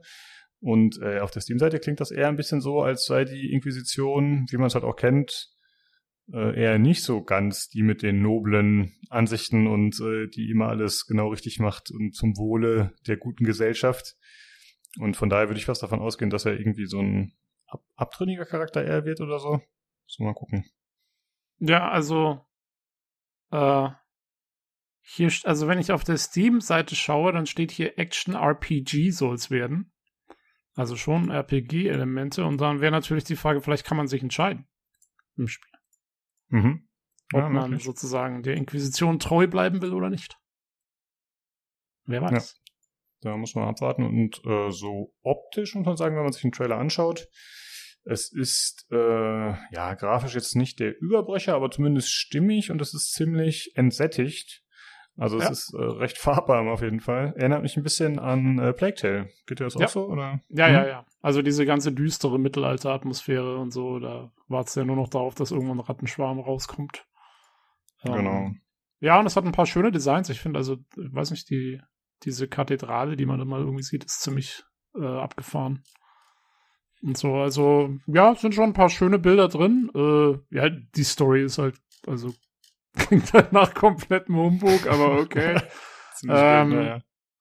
naja, und es klingt so ein bisschen halt, also wirklich so, äh, ja, Witcher, Witcher äh, vom, vom B-Team, so ein bisschen, oder? Ja, genau, ja. Mhm. Genau, äh, quasi daran orientiert, wie die das gemacht haben mit dem polnischen Autor, mit der Buchreihe und dann das Ganze umsetzen. Und ist äh, teilweise auch einfach optisch, erinnern, erinnert mich ein bisschen daran, also vom, jetzt nicht unbedingt von der Grafik oder so, aber halt das Design der Charaktere und so, eben diese Kleidung und so. Gut, das ist wahrscheinlich auch der Mittelalter-Look einfach. Ähm, aber ja, es gibt schon gewisse Parallelen auf jeden Fall. Mhm. Und Fantasy-Elemente sollen ja auch drin sein, auch so wie man den Trailer anschaut und so. Also genau. Es ja. wird nicht so wie äh, hier äh, Kingdom, Kingdom Come oder Come. sowas. Ja. Mhm. ja, naja, mal abwarten. Ich weiß, das kam jetzt so ein bisschen un, un, also so, so aus dem Nichts, ne? Genau, ja, war sehr überraschend auf jeden Fall. Ja, Und, no, ähm, nobody expected the Polish Inquisition. genau. Und ja, ist ja seit 2019, wie gesagt, in Entwicklung. Also es kann durchaus noch ein bisschen dauern und das heißt auch, äh, dass das Release-Datum oder der Zeitraum noch nicht bekannt ist, wann das Ganze kommen soll. Muss man mal gucken dann. Äh, ja, so viel dazu. Und äh, es gab noch eine andere Vorstellung, die zumindest äh, für mich überraschend war, Tobi.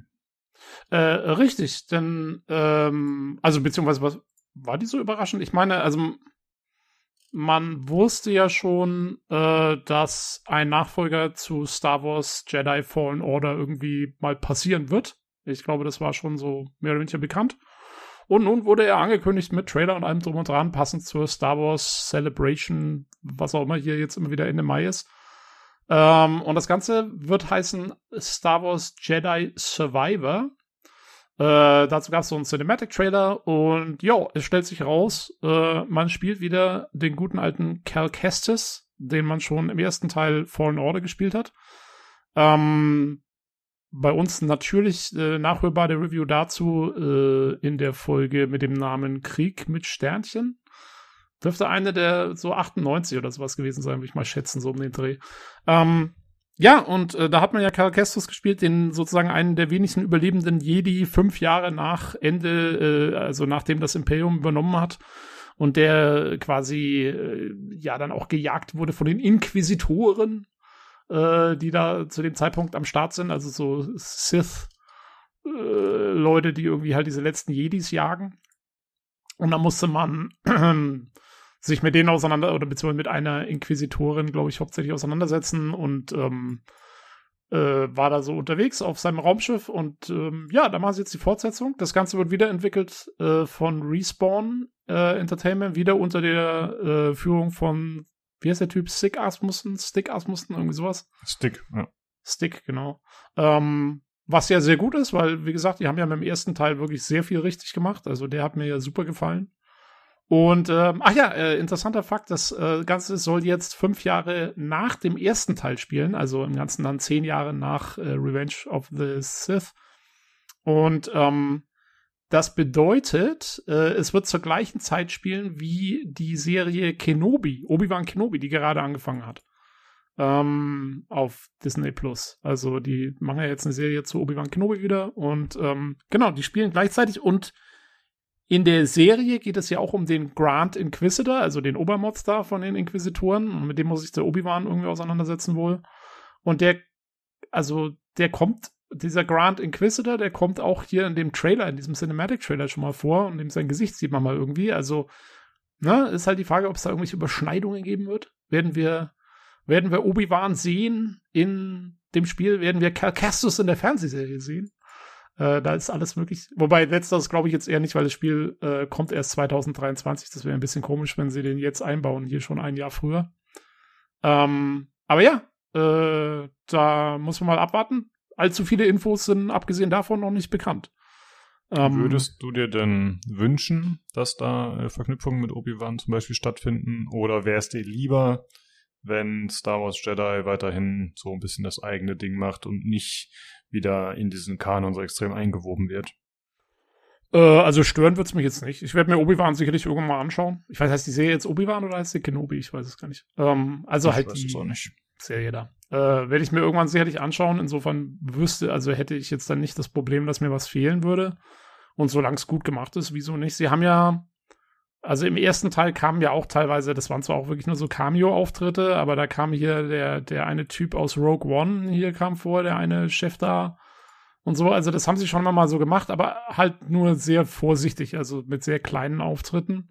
Und vielleicht, wenn sie sowas wieder machen, äh, wäre ganz, ganz lustig. Ach ja, und übrigens, äh, Fun Fact, äh, BD-1, also der kleine Roboter, ne, den Karl Kestis da immer mit dabei hatte, auch im ersten Teil, äh, der kommt in einer Folge von, äh, von der Boba Fett-Serie vom letzten Jahr vor. Ähm, hm, okay. Da springt der mal rum, oder zumindest das gleiche Modell. Ich weiß nicht, ob es er selber ist, aber äh, der ist da mal zu sehen und macht auch irgendwas mit seinem Hologra holographischen Emitter, was genauso ist wie im Spiel. Das ist eigentlich ganz witzig. Ähm, ja. Also ja, ich finde es schon ganz, ganz lustig, wenn man sich das so ein bisschen verknüpft. Und ähm, ja, aber wie gesagt, also da muss man abwarten. So zur Story oder so weiß man wirklich noch relativ wenig. Ähm, Im Cinematic-Trailer sieht man, dass der Cal Kestis da irgendwie in so einer Ruine rumsteht und irgendwie so einen alten Bagda-Tank findet, also diese Heilflüssigkeit in Star Wars. Und da ist eine Frau drin, so eine langhaarige Frau, die da irgendwie aufwacht. Und die, mir ist nur aufgefallen, die in dem Trailer, also man sieht nicht genau, wer das ist in dem Trailer, aber sie hat so, ich glaube, sie hat so ganz weißblonde Haare.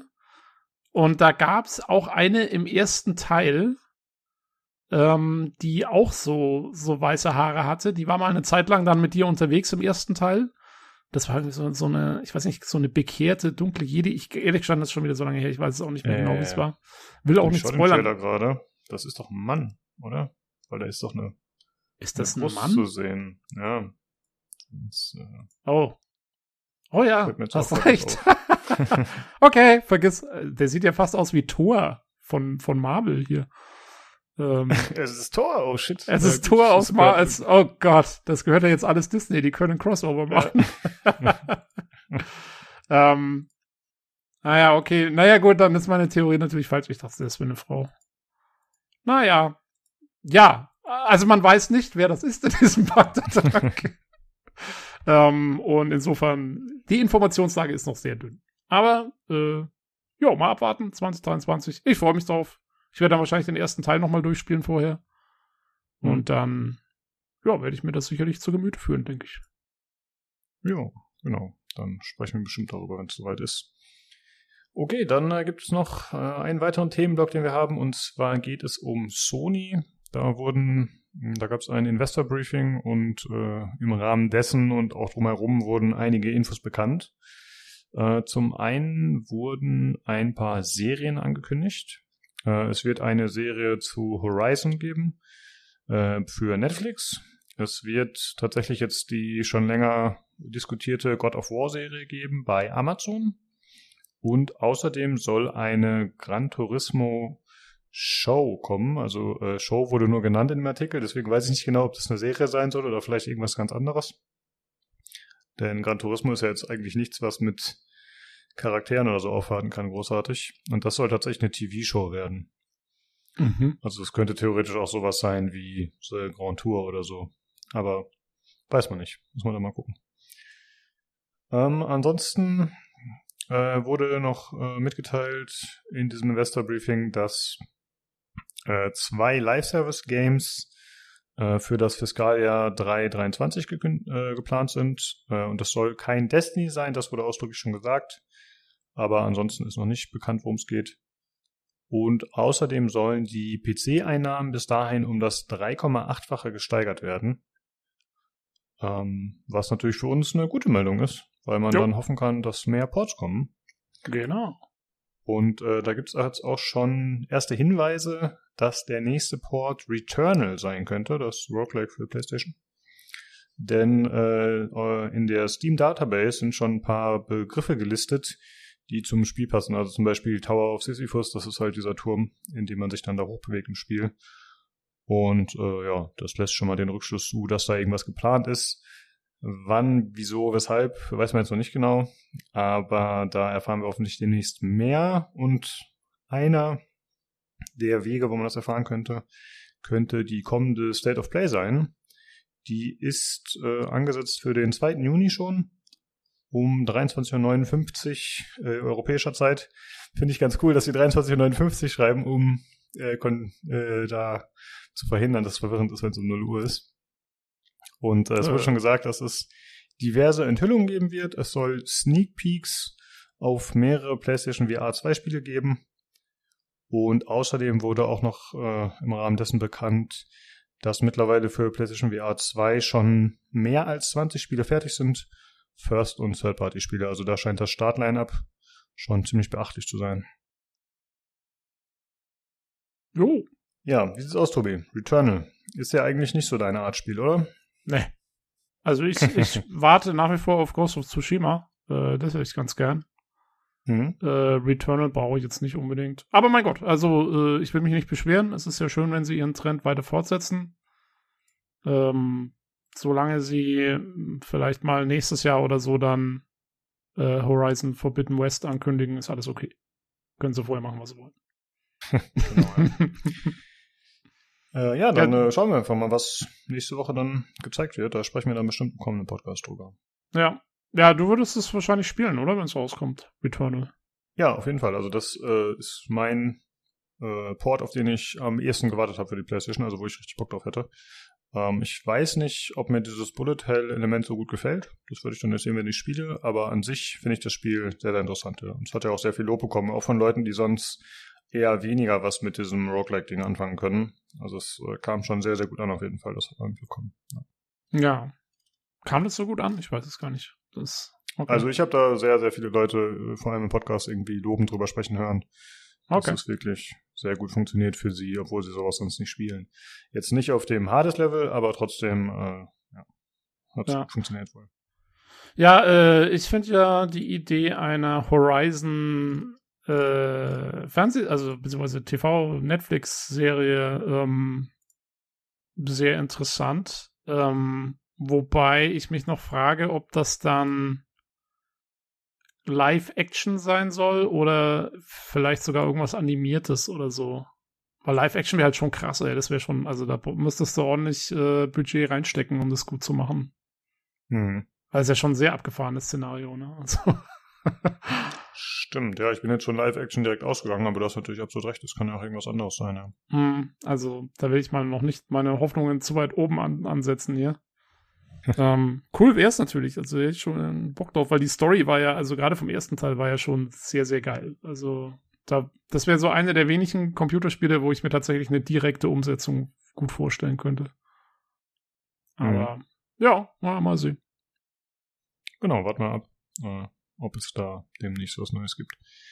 Ja, das war's äh, für diese Woche schon. Wie gesagt, eher eine kürzere Folge. Das waren die Themen. Äh, wir haben schon mal eine kleine Aussicht auf nächste Woche. Außer hier dem, außer der State of Play werden wir voraussichtlich über Diablo Immortal sprechen. Oh. Das erscheint ja ebenfalls am 2. Juni. Ähm, ja, da werden wir wahrscheinlich mal reinspielen und äh, dann ist Tobi unser Fachmann hoffentlich. Als äh, ja, ja, passionierter genau. Diablo-Spieler. ähm, ähm, ja, ich werde mein Smartphone zücken. Tatsächlich. Ich habe schon, ich habe, ich habe also auf dem PC habe ich kann man schon preloaden. Ich habe den Preload schon gestartet für die PC-Version, von der ich mir allerdings nicht so viel erwarte, muss ich sagen. Ich glaube, dass äh, das noch sehr, sehr rough sein wird, das Ganze. Ah, okay. Ja, ich habe den äh, Preload auch schon durchgeführt. Ähm, ich wollte primär erstmal die PC-Version spielen, tatsächlich. Aber klar, die Handy-Version kann man dann ja auch noch ausprobieren. Ja, ja ich habe ja auch ein Tablet. Also ähm, ich werde es vielleicht viel auf dem Tablet spielen, dann ist das so der Mittelweg. Hm. Ja. ja, das ist, glaube ich, ganz angenehm, wenn man ein bisschen größere Buttons und so hat. Das ist genau. ein bisschen schöner. Ja, mal gucken. Genau, da weil, wir dann. Äh, hm?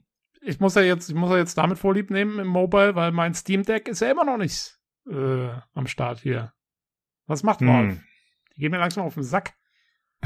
ich hab's halt, ja, ich hab's, ich hab's halt zwei Stunden nach, äh, nach Eröffnung der Vorbestelleraktion habe ich es vorbestellt.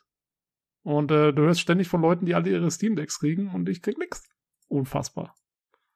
Ja, naja, jetzt wird's halt Diablo Immortal. Richtig, dann brauchst du auch kein Steam Deck mehr. ja, okay. Dann äh, vielen Dank an die Feedback-Schreiber nochmal. Äh, natürlich können auch gerne andere sich melden, äh, wenn ihr Feedback, Kritik, Anregungen habt, gerne an uns loswerden. Oder wenn ihr sagt, ey, ich will selbst mal beim Podcast teilnehmen, sei es mit einem eigenen Thema oder einfach so. Äh, wir freuen uns immer, wenn wir da Unterstützung kriegen. Ähm, da könnt ihr euch gerne bei uns melden, entweder per E-Mail unter pcgcpodcast.gmail.com, über Twitter unter dem Handle podcastpcgc oder ihr joint einfach den Discord, wo wir uns auch mal drüber freuen, wenn da die Community wächst. Uh, das ist discord.gg slash pcgc, aber ihr findet auch immer den Link sonst in der Folgenbeschreibung. Ja, dann äh, vielen Dank fürs Zuhören, liebe Zuhörer, und schaltet gerne nächste Woche wieder ein zum PC Games Community Podcast. Tschüss. Tschüss.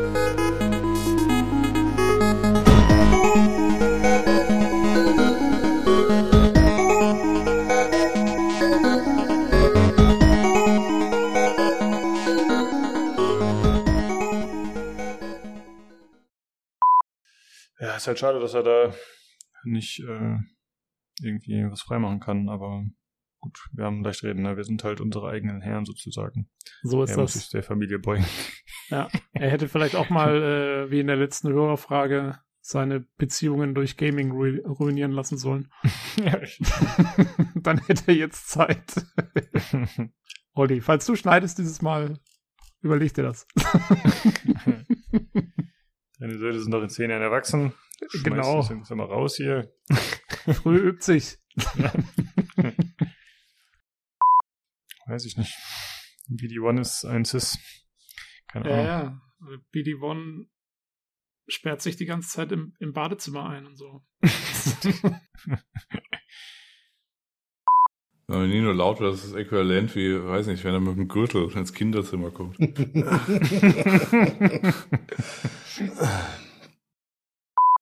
Das Sofa ruft, ich höre es ganz deutlich von oben. Was ruft? Das Sofa. Ach, das so. Sofa, ich habe Suppe verstanden. Nee, die ja, Suppe ruft nicht. ich komme noch mit nach oben. Bin da. Also nicht aufs Sofa.